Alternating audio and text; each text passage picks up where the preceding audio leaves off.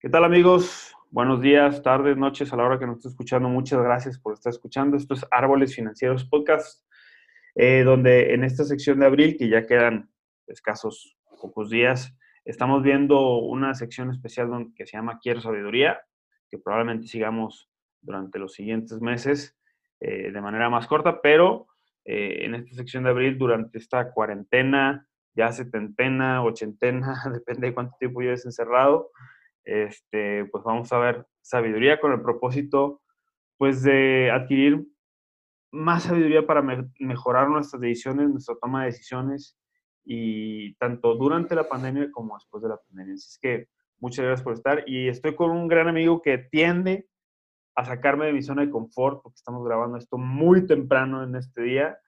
Este, y cuando digo muy temprano es muy temprano, tuve que preparar mi voz para que no escuchara diferente, pero agradezco y doy la bienvenida a Javo, Javier Almazán. ¿Cómo estás, Javier? Hola, Carlos, bien, gracias a Dios. ¿Y tú?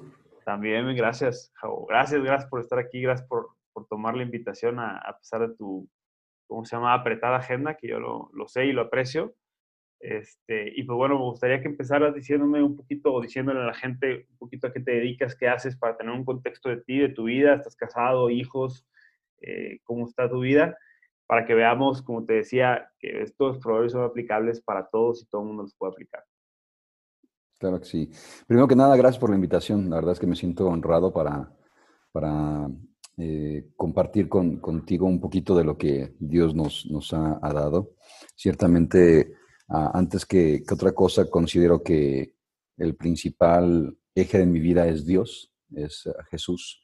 Uh, mi vida la he conformado así, de una, una vida cristocéntrica, en la cual todo gira alrededor de Él. Y, y, vamos a aprender un poco acerca precisamente del libro de, de, la sabiduría, de Proverbios, eh, el que todo debe de girar alrededor de Dios y así es mi vida.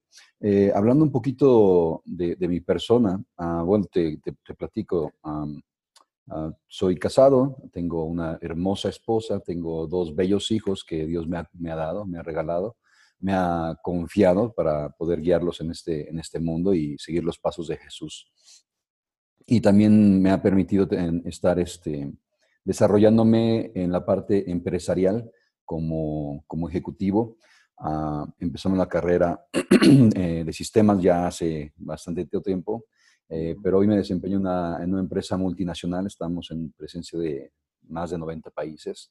Um, y, y, esta empresa pues es, es, es, bastante grande, bastante compleja. En, en, mi caso personal me dedico a la parte de, de sistemas. Eh, estoy como uno de los ejecutivos de sistemas a nivel mundial, en la cual veo toda la parte de, de, de entrega de servicios a, a, nivel regional y cuando decimos a nivel regional, pues hablamos de toda la región de, de Américas, desde Canadá hasta, hasta el mero sur, la Patagonia, Argentina, toda la parte que tiene que ver con sistemas y con el, con el trato, con el negocio, con los diferentes departamentos de la empresa, uh, lo vemos nosotros. Entonces, llevamos cerca de 12 años en, este, en, esta, en esta empresa, Dios nos ha permitido construir grandes cosas. Uh, creo que el propósito por el cual estoy en la empresa no es para, para que me vaya bien, no es para que yo tenga un patrimonio. Ciertamente esos son uh, consecuencias de, de, por qué Dios me puso ahí. Dios me puso ahí para poder sembrar en las personas, en, en, en, en la, la, gente, en, la, en, todo el ecosistema que se mueve alrededor, porque ciertamente el propósito de Dios es que extendamos su reino a todos los confines de la tierra y eso involucra no nada más la parte personal, sino también la parte profesional, que estoy convencido que una persona debe ser íntegra y cuando digo íntegra es conformar las dos áreas, ¿no? Tú tienes un área personal y un área profesional. Las dos tienen que hablar mutuamente, las dos tienen que llevarse bien, estar súper alineadas. Entonces, si te digo que mi vida es cristocéntrica, mi trabajo también tiene que ser cristocéntrico. En mi trabajo yo tengo que ser cristocéntrico. Entonces la extensión del reino de los cielos también se da en mi empresa. Y, creo que es una misión muy importante y súper, súper, este, súper delicada y súper crítica eh, que tengamos que hacerlo, porque pues, si no nos puso ahí es con ese propósito. Como uno de los ejecutivos de la empresa, pues este, ya, ya, te, ya te imaginarás, la, la, la, toma de decisiones es, es fuerte. ah, decisiones que uno toma pues, tienen, conllevan muchas cosas. Eh, en el grupo de sistemas, por ejemplo, a nivel mundial, somos más de mil personas. En el grupo de, que tengo yo a cargo son ah, centenas que, estamos, este, que están dependiendo de las ah, decisiones que, hagamos y demás. Entonces, el impacto sí es alto, ¿no? Y no nada más a nivel de las personas, y obviamente a nivel financiero también en la empresa. Pero cuando hablas de las personas, te refieres a a una persona integral en su vida personal, pero también en su vida financiera. Entonces hay, muchos aspectos que, conlleva esto. lo importante es estar claro y tener la conciencia de que todo esto existe y que pues hay que trabajar. Es correcto, es correcto. Oye, como punto aparte y en menos de un minuto, ¿cómo está la toma de decisiones hoy en día esta situación del coronavirus? Pues la verdad es que yo creo que está como, como, como cualquier este, escenario en, cualquier empresa, en cualquier periodo. Hay retos cortos que son de muy alto impacto. Ah, inclusive podría ser una toma de decisiones en la que, ah, en el caso de sistemas, por ejemplo, implementemos un sistema a ah, tres, seis meses y que por causa de esa implementación del sistema, sin tener que ser una contingencia, pueda fracasar todo, todo, todo el, ecosistema financiero de la empresa a nivel nacional y, y quiebra la empresa. Hemos visto casos este, con, con vecinos, no, no, no han sido propios, pero con vecinos, con, con, la competencia, en que se ha dado así. Hubo un caso muy sonado en, en Brasil de una empresa que, que, no pudo implementar un sistema a, nivel Brasil y la empresa tronó. Se puede decir que ah, desapareció del mercado.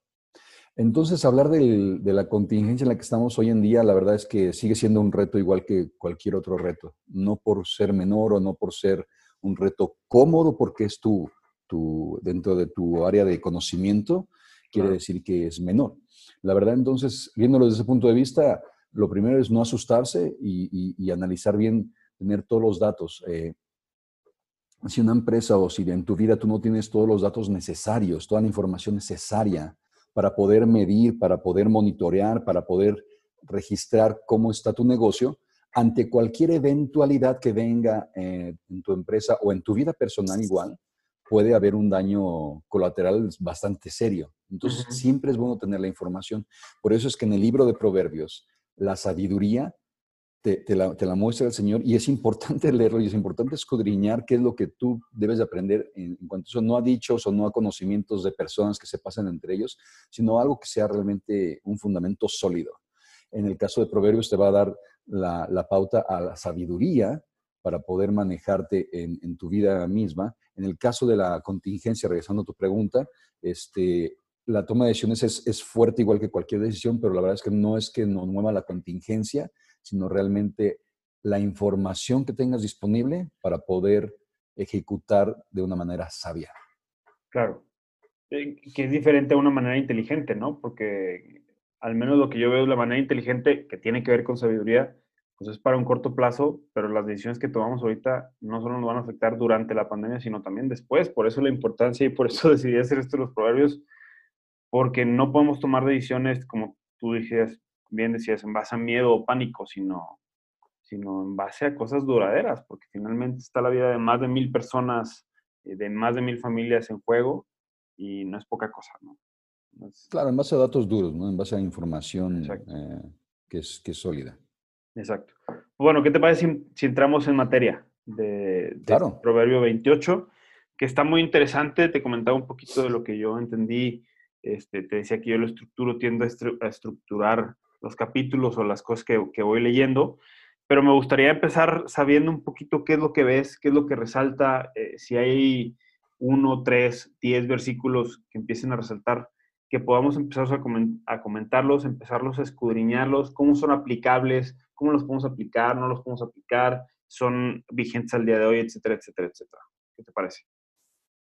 Claro, mira, la palabra de Dios es viva este, y, eficaz. Entonces, cuando decimos viva es que en todo momento se aplica. Entonces, cada uno de estos proverbios tiene una, una vigencia infinita o eterna. Entonces, esto aplica para, todo tiempo. En el caso de Proverbios 28, en la mayoría de las Biblias siempre se pone un título de lo que corresponde o el contexto de todo eso. En este caso habla de los proverbios antitéticos. Cuando buscamos qué significa antitéticos, es como que la, contraparte de. Y en el caso de la Biblia, en el caso del libro de Proverbios de Sabiduría, habla precisamente de qué es lo que se opone a lo que es el actuar o el vivir de los criminales, de lo que es la corrupción, de lo que es los impíos, menciona específicamente la, Biblia. Entonces, toda esta serie de consejos o esa serie de, información que vemos aquí en este libro maravilloso, habla precisamente de lo que vamos a obtener de información que es en contra de lo impío, lo que no está bien del lado de los impíos y el resultado de ello pero la, perla escondida, diría yo, en el libro de, o en este eh, capítulo de Proverbios 28, es encontrar qué es entonces lo que yo puedo rescatar. Porque ciertamente para dar una definición de algo puedes hablar de lo que es lo contrario. Claro. ¿Cierto? Entonces, ah, en este caso, aunque nos habla de los, de los proverbios antitéticos, la belleza de proverbios que te da una, una ejemplificación de lo que está opuesto a los impíos, pero te da la otra contraparte, que es qué es lo que tú puedes rescatar o qué es lo que Dios te quiere dar en, comparación contra ir a ese lado, ¿no? Y, vemos cosas maravillosas. La verdad es que veo promesas como, veo, veo temas como enmascarar, desenmascarar qué es lo que es el actuar de los impíos y cuál es su consecuencia. Veo también la parte de lo que habla de la corrupción y cuál es la consecuencia.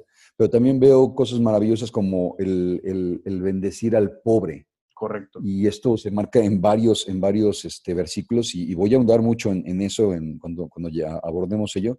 Pero básicamente lo que, lo que habla es precisamente de darte esa, esa, ah, esa antítesis de, de, lo que es la parte de, de, lo que es el actor de los impíos y la bendición que Dios tiene para, para contigo, para poder inclusive, hablando de árboles financieros, cómo aumentar tu, tu prosperidad, tus riquezas, no tus fortunas, sino tus riquezas. Y hablaremos que no están peleadas unas cosas con otras. Dios no te pide ser pobre en cuanto a no tener dinero, en tener bienes. Tampoco te dice que el tener bienes y tener este dinero es, es, es, es bueno ni es malo. Simplemente es lo que rige es precisamente la sabiduría y de ahí pueden emanar bienestar a tu vida sea a nivel de, los que, de lo que Dios te permite crear. ¿no? Pero si quieres, vamos a entrar en materia. Sí, ¿Qué, qué, cuál es el primer verso que quieres tomar? vamos, vamos, vamos, empezando con, lo, con el número uno. Dice, huye el impío sin que nadie lo persiga, mas el justo está confiado como un león. Ok. Huye el impío sin que nadie lo persiga, mas el justo está confiado como un león. Y aquí te habla precisamente de, de, de cuando tú tienes un actuar conforme a, un, a un fundamento sólido, realmente es como en el caso de una casa. Una casa está en un fundamento sólido y firme, venga lo que venga, la contingencia, la implementación de un sistema que hablábamos o de cualquier cosa, va a permanecer firme, no va a ser movido. Entonces, por eso me menciona que es como un, eh, el justo como confiado como un león. Puede estar echado sabiendo que él es el rey de toda la selva, ¿no? Y cuando el el actor del impío es, es malo, entonces ahí sí dice, menciona que, que huye sin que nadie lo persiga. Y realmente eso nos habla de este sentido psicológico, de ese, sentido de culpa, de estar con, la culpa, pero estoy haciendo esto y sabe que alguien lo persigue y sabe que tu conciencia no te deja tranquilo y esa intranquilidad pues conlleva resultados personales que te pueden enfermar Hemos visto el caso de muchos este, grandes líderes políticos o inclusive también de grandes empresarios que después de tener una gran fortuna enferman. Y todo eso es consecuencia de las presiones, el estrés y demás. Pero aquel que es justo no quiere decir que es el flojo, que es el que no hizo nada, no, el que trabaja arduamente, el que lo hace bajo un camino de sabiduría, esa persona puede estar confiada como un león, sabiendo que es fuerte, y confiado en lo que, en lo que él pensó, en, el cimiento que él pensó. Entonces, en los principios ¿no? que, que, tuvo para, para, realizar las cosas, para ejecutar todas las cosas, ¿no? Correcto. Entonces, para empezar, eh, digo, ese es el, el, el, así que la, la, huella. Y el 2 es muy eh, similar, ¿no? Dice, por la rebelión la tierra de, eh, de la tierra, sus príncipes son muchos, mas el hombre entendido y sabio permanece estable. Es un ejemplo parecido. Entonces, esa estabilidad que tú buscas en tu vida financiera, la vas a lograr precisamente cuando tú seas entendido y sabio. Entendido y sabio. Y hay que, hay, que, hay que hacer la pausa en eso, ¿no? El hombre que es entendido y sabio es el que va a prosperar. Cuando tú realmente pones tu, tu vida sobre un fundamento como la Biblia, como un libro de proverbios en el que tú adquieres esta sabiduría y lo estás meditando y lo estás pensando, la verdad es que alcanzas a ver que si, tu, si tus decisiones y tu actuar se orientan hacia una vida justa, tu estabilidad va a estar firme. Pero si tú te aventuras a tener acciones en las que hay, duda, hay cosas éticas que no están bien, entonces puede desestabilizarte. Y fíjate, que... Ah, perdóname, dime, dime, dime. yo te digo. En la, empresa, eh, eh, uno de los grandes o yo creo que el pilar número uno de la empresa no es el tema de financiero, de buscar las ventas, no es el tema de cómo distribuir mejor. Inclusive el número uno no es el servicio a nuestros, a, nuestros clientes. El pilar número uno es hacer lo correcto desde la primera vez todo el tiempo. Ok. Lo correcto. Entonces, y esto es bien claro y, está fundado presente, inclusive podría decir sobre este mismo capítulo, ¿no? De que tu actuar no sea como el de los impíos, sino que sea justo, que sea buscando el temor de, Dios. cuando una empresa, hemos visto cantidad de empresas como Enron, como este, estas que quebraron, ¿no? De un día para otro. No, no quiero, sí, no quiero, no quiero sacar comerciales aquí, pero todas se quebraron de un día para otro, como dices, en las cuales se, se, se tuvo un fundamento o se metieron fundamentos débiles, falsos, deshonestos, de impíos, y entonces que después de tener grandes em, eh, eh, poderíos, cayeron. Y lo malo de esto es que, y, y tienes que ser muy vigilante de cuando tú, tu trabajo, tu vida, la, empiezas a crear bajo un cimiento sólido, pero que después te pones tu crecimiento o, tú extiendes tu, terreno o tu, trabajo, tus, tus provisiones sobre fundamentos ajenos que no sabes cuál es la raíz, puede ser este, peligroso. Cuando vemos que hay grandes ah, fraudes a nivel mundial de esas empresas, donde inclusive son impactados por otras empresas que ciertamente su fundamento no fue eh, corrupto, pero cuando hicieron una extensión o cuando hicieron una alianza con otro grupo fue corrupto, también fueron impactados. Claro. Y eso es algo tremendo, es algo tremendo. Y lo muestra también la palabra de Dios. Dice, no te juntes con los impíos. Sí, sí, sí. Pero ni siquiera te juntes. Eh, hemos visto cómo en, la empresa hay un curso eh, y es, es, una ley, FCPA se llama. Ah, lo, lo, que trata esta ley es que toda empresa americana que tiene subsidiarias fuera del país, dentro o fuera del país, aunque sean subsidiarias, también tienen que cumplir y tienen que seguir las normas antifraudes y demás. Entonces eso te habla que cualquier extensión que tú tengas en tu vida personal, cualquier negocio que tú vayas a hacer, por ejemplo, si tú como empresario vas a poner una, ahora un negocio de, no sé, crema de maní, vas a usar la red logística de de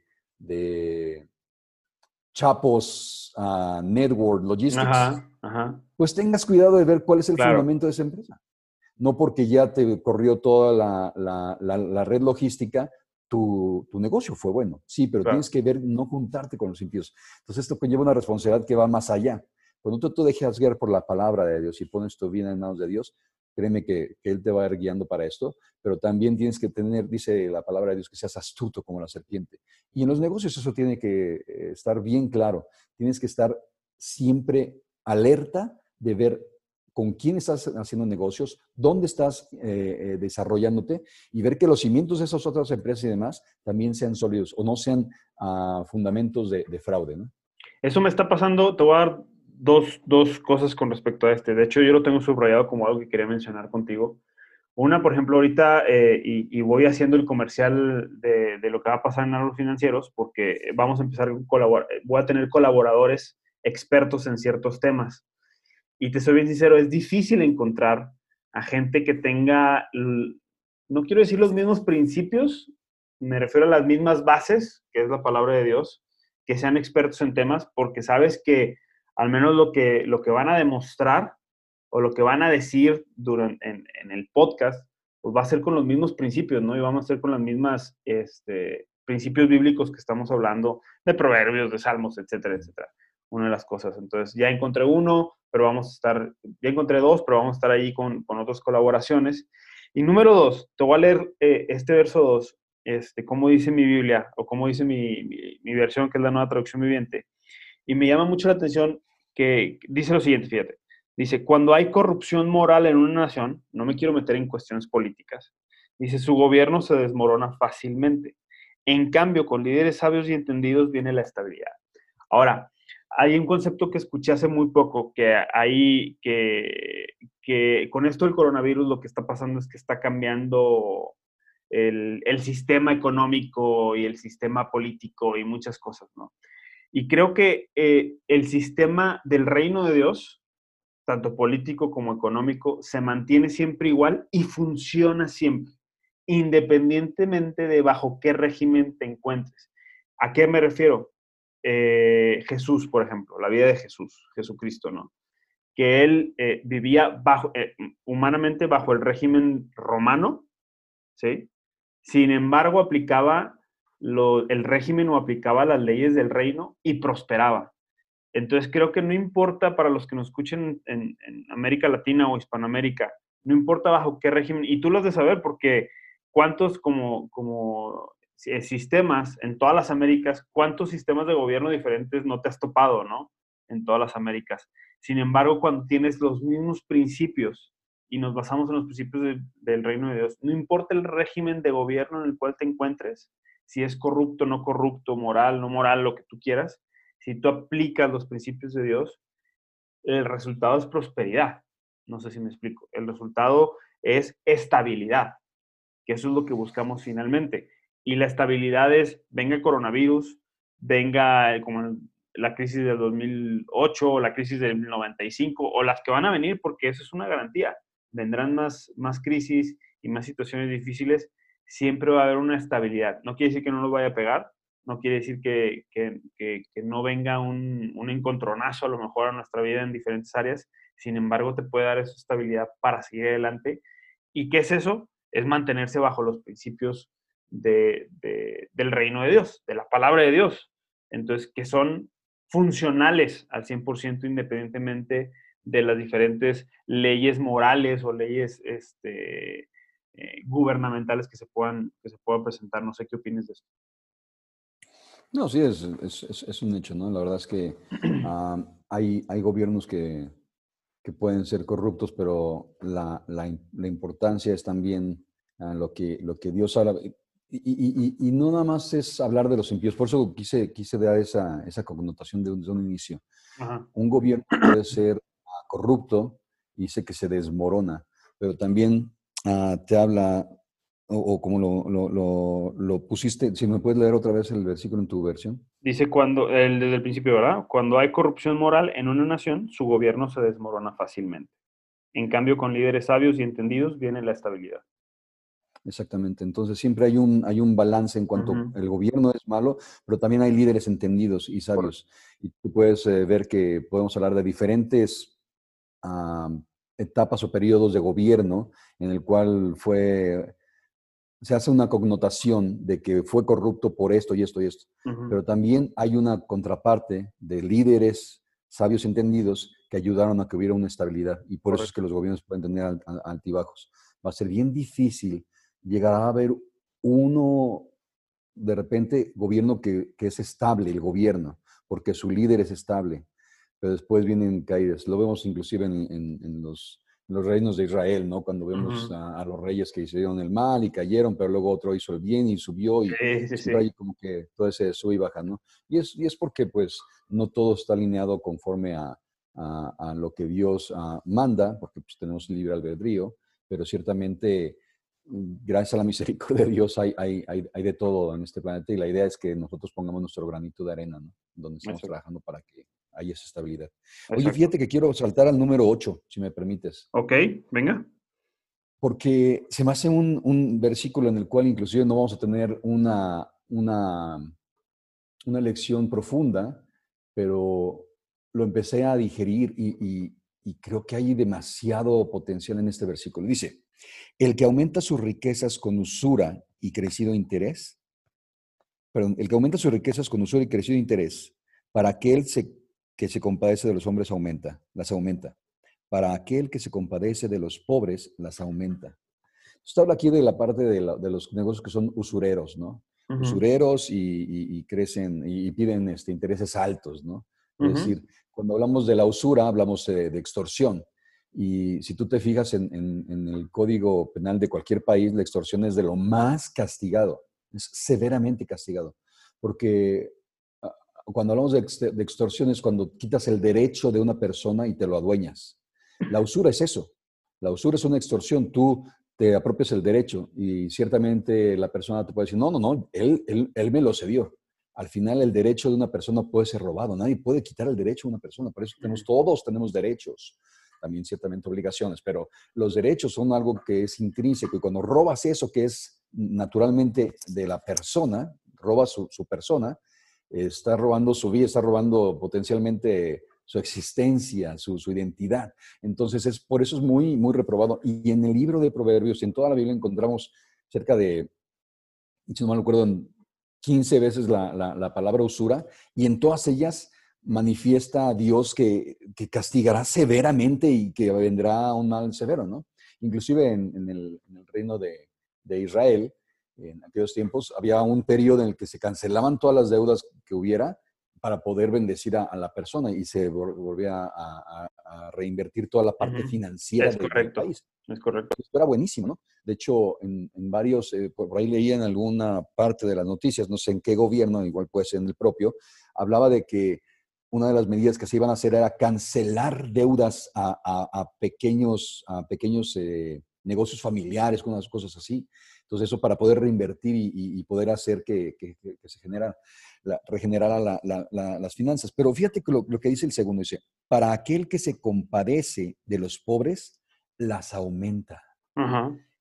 algo, me llama aquí, digo, no lo tengo bien digerido todavía, pero algo me llama acerca de, hay una relación entre ambos, entre lo que es la práctica de usura y el potencial tesoro que hay en tu vida, de que ese efecto tú lo puedas volcar hacia un bien que tú hagas a un pobre. Todavía no encuentro la relación, estoy estudiándolo a partir de que me que viéramos esto, pero me, me llamó mucho la atención y me, me, me está hablando a, a, mi vida y, quiero ahondar en ello. Entonces, porque si, si, de aquí me voy a saltar al 27, te voy a decir por qué. Em, no, el 27... Sí, igual si quieres ahorita regresamos a otros versículos, pero... No te preocupes, el, 27, el que da al pobre no tendrá pobreza.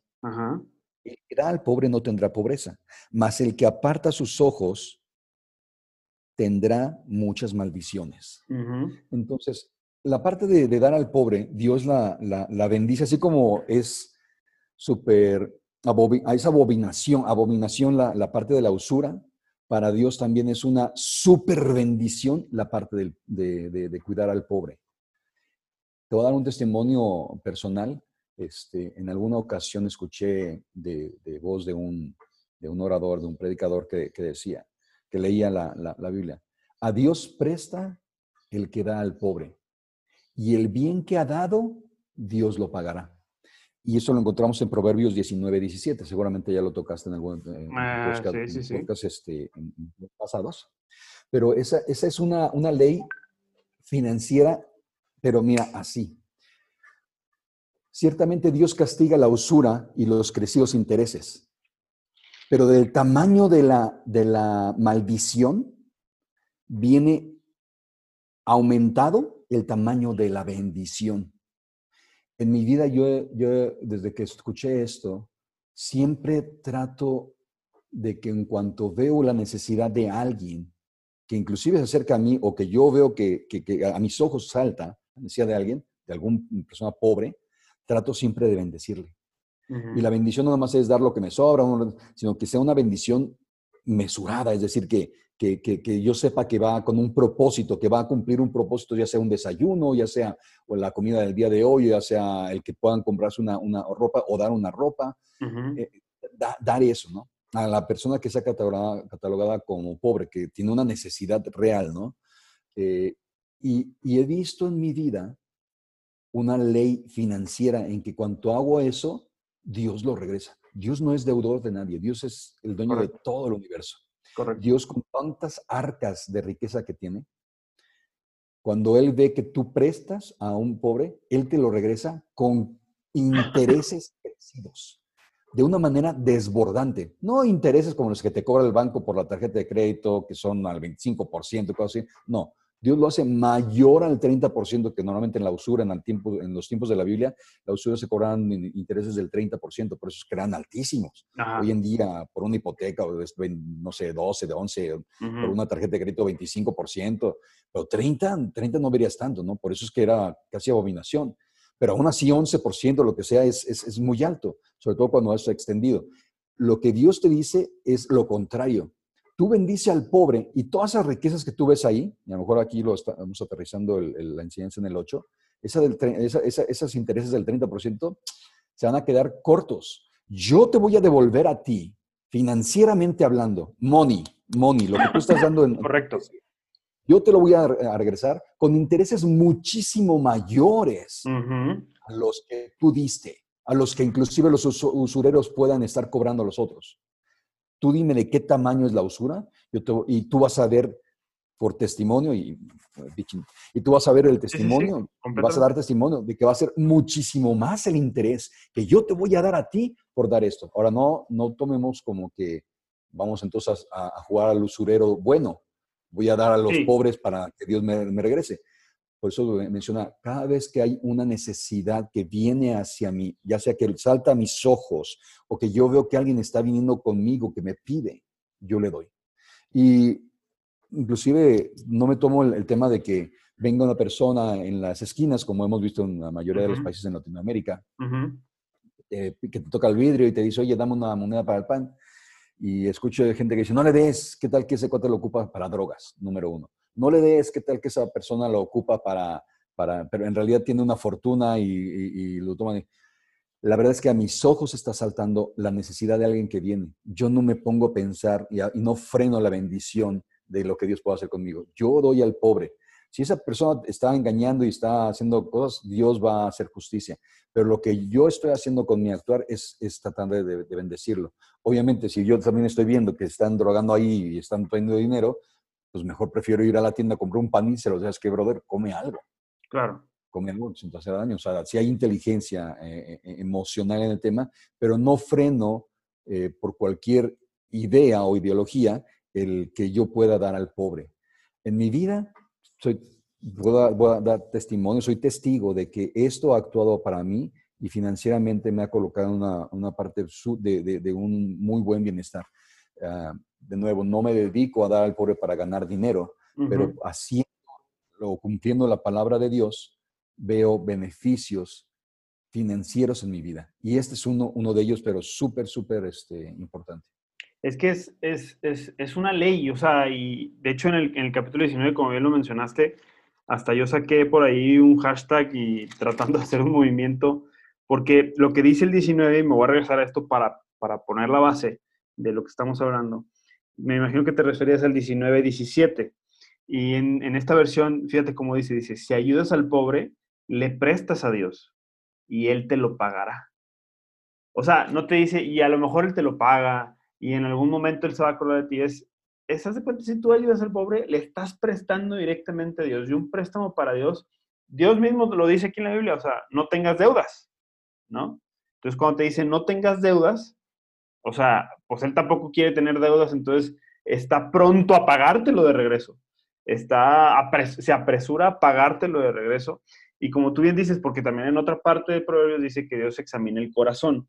Entonces, cuando lo haces por, el, por, el, por, por, querer enriquecerte, no tiene el mismo efecto que cuando lo haces por el, por el hecho de ayudar, por el hecho de, de, llevar a cabo la ayuda. Y sí, o sea, ahondando un poquito más en el tema, esto de, de, los intereses, de hecho me llamas un poquito más a, o me animas un poquito más a investigarlo, que también ha llamado mucho la atención. De hecho, he estado viendo qué se puede hacer durante estos, estos tiempos de que creo que va a haber o está viendo mucha gente necesitada o se va a presentar mucha gente necesitada durante estos momentos. No, tienes que, no tiene que ser dando dinero solamente, se pueden dar de diferentes formas, como lo he dicho. Este, todos tenemos algo que dar, todos, todos, por, tengas cero pesos en tu cuenta, tengas 20 millones de pesos en tu cuenta o lo que sea, eh, no se trata solo de dinero, todos tenemos eh, una parte que podemos dar. Y creo, creo que es eso, y me quedo con esa promesa, con, con, la promesa número uno del 19, que es, Dios no lo va a pagar si lo damos de sinceridad, y con el 27, que es, el que ayuda al pobre no le faltará nada. O sea, no le faltará absolutamente nada, ¿no? Que es una promesa.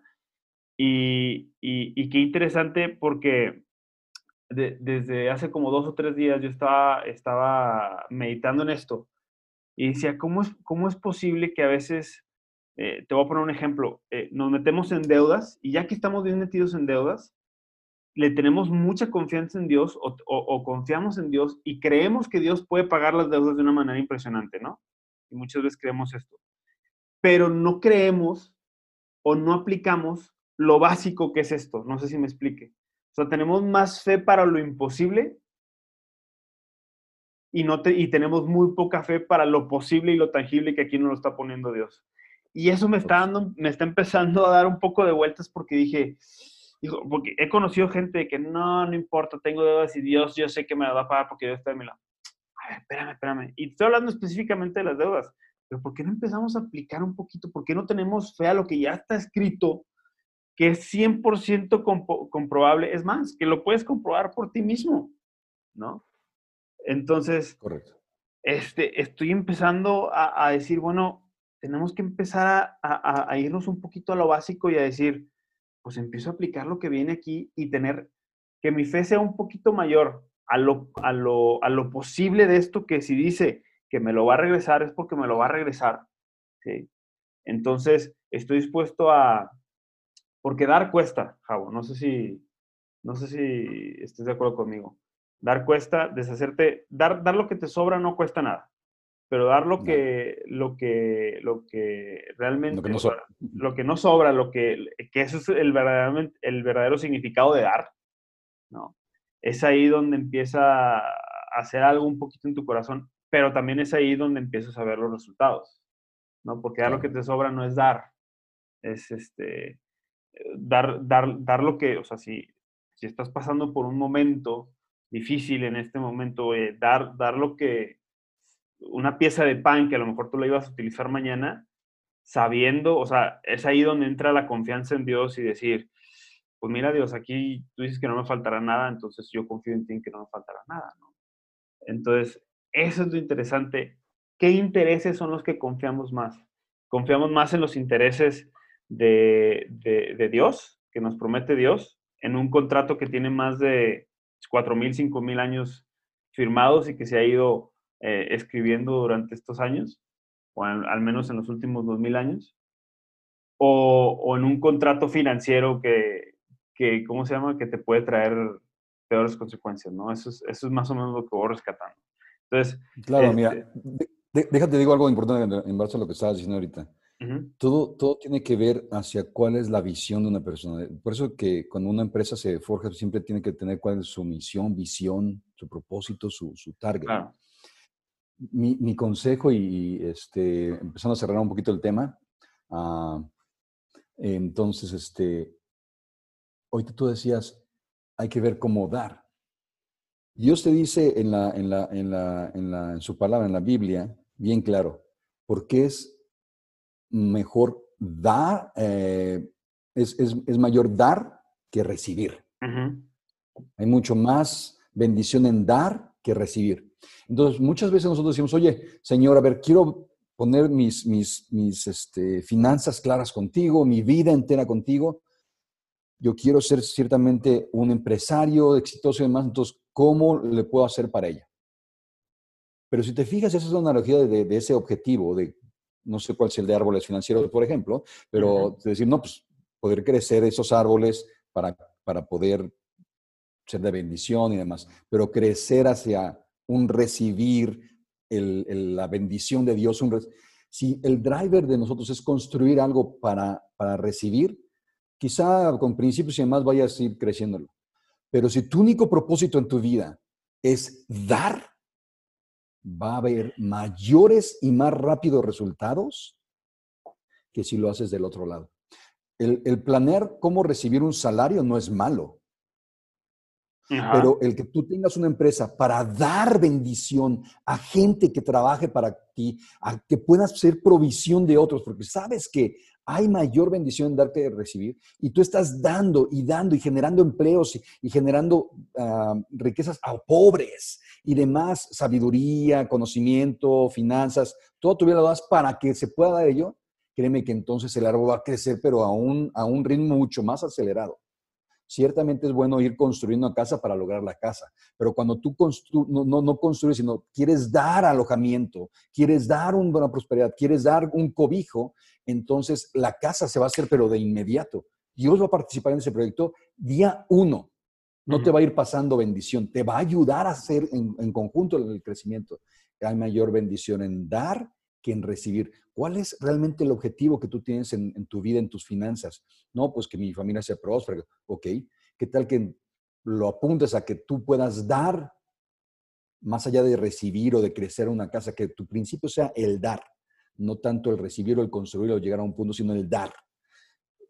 Sé que es un poquito confuso mencionarlo, pero no, o no sé si me, me da a entender, pero el, punto de partida es importante, la visión es importante. ¿Tú quieres tener una empresa exitosa o quieres realmente el ver cómo tú en tu vida puedes dar algo para el pobre en este caso? A través de una empresa y más, Dios lo va a, ver, pero el punto de partida es el importante, cómo lo vas a hacer. Y si lo haces con un principio de dar, es mucho mayor bendición que, que, otra cosa, ¿no? Por eso que grandes empresas que, empezaron forjando diciendo, voy a tratar de, ayudar a, que sea bendecida la gente, a que tenga mejor eh, salud, a que tenga mejor esto, son más bendecidas que aquellas que, piensan más bien en un principio de crecer la empresa en sí por, por, hacerla eh, sólida y por darme recursos, ¿no? Sí. Oye, pues terminando, nada más quiero una frase que vengo, di una asesoría hace un par de semanas y le decía a esta persona, eh, a la que leí asesoría, le dije, nosotros tenemos que dar tanto que la gente se tiene que, quedar con un concepto de que nos debe algo y no sabe qué es. Así de plano. O sea, tenemos que dar tanto que la gente tiene, se tiene que quedar con un concepto de que nos debe algo, ¿no? Entonces, este, y así es como, así es como viene el crecimiento. Y eso finalmente es lo que hizo Jesús. Nos ha dado tanto, ¿no? Que, yo, al menos yo, no sé tú, y creo que todos tenemos un concepto de que le debo algo a Dios, ¿no? Le debo la vida, le debo todo lo que tengo, le debo todo lo que soy, ¿no? Entonces, ¿por qué no adoptar ese mismo concepto de dar tanto que la gente se quede con un concepto de que nos debe algo, ¿no? Entonces, creo, creo, que va por ahí. ¿Qué, te parece si cerramos nada más? Puedes agarrar de los versículos que ya leímos o, o algún otro que tú digas, este versículo lo voy a aplicar las siguientes 24 horas. Claro que sí a mí me, la verdad me, quedo mucho con el, con el 27, digo, para mí ha sido un, un testimonio de ley y, lo quiero reactivar en base a todo lo que platicamos ahorita y lo que aprendimos, ¿no? El que da al pobre no tendrá pobreza, mas el que aparta sus ojos tendrá muchas maldiciones.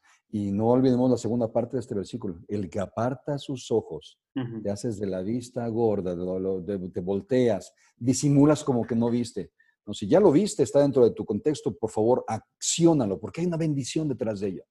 Entonces voy a tener ese propósito. Este, y como decías, no nada más es dar presente al pobre dinero y demás.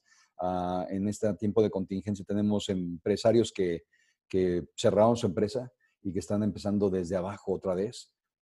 Apoyemos, apoyemos a, consumir de, de, ese, de, ese, de esa persona que está con trabajo, haciendo otra vez un fundamento sólido y, seamos partícipes de, esa, de esa fuente, ¿no? Correcto.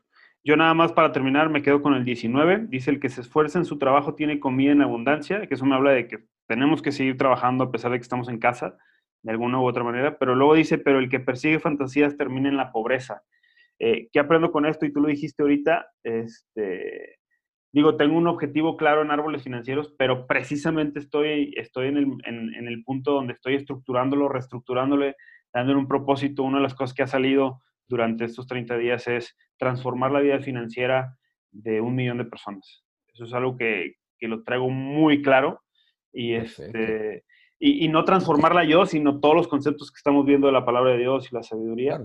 Entonces, hacia allá vamos, pero quiero ponerlos por escrito y poner una misión, una visión y todo eso, y creo que esto va a surgir dentro de las siguientes 24 horas. Es que, Javo, te agradezco muchísimo por tu tiempo, la verdad es que no, al contrario. fue, fue, vimos tres versículos y te dije desde un principio, de eso se trata, de sacar eh, lo mejor, porque si no, nos podemos llevar 20 horas hablando acerca de todo el, años, años. Entonces, eh, de versículo por versículo, todo esto. Por eso yo lo he leído más de 15 veces Proverbios y cada vez he sacado más cosas y, cada vez, este, y es la primera vez que lo hago con alguien más, que estudio la Biblia con, con diferentes personas y he enriquecido muchísimo este, la sabiduría y todo eso. Entonces espero que para los que nos escuchen también que les esté funcionando, que les esté dando este, éxito, que les esté dando eh, funcionalidad y aplicación a sus vidas. Entonces, te agradezco mucho, Javo. Gracias por tu tiempo. Gracias a ti por invitarme.